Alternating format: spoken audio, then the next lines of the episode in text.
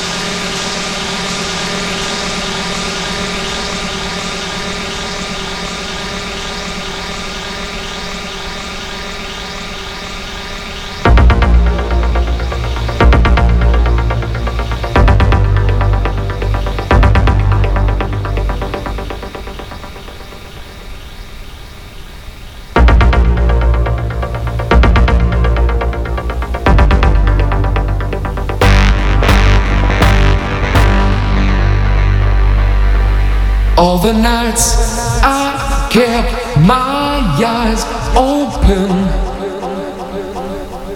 All the days I tried to sleep. Pushed away the troubles around me.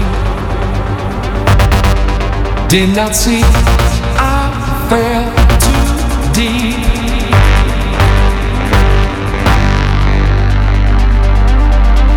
control of me. Try to keep the frequency. Keep control.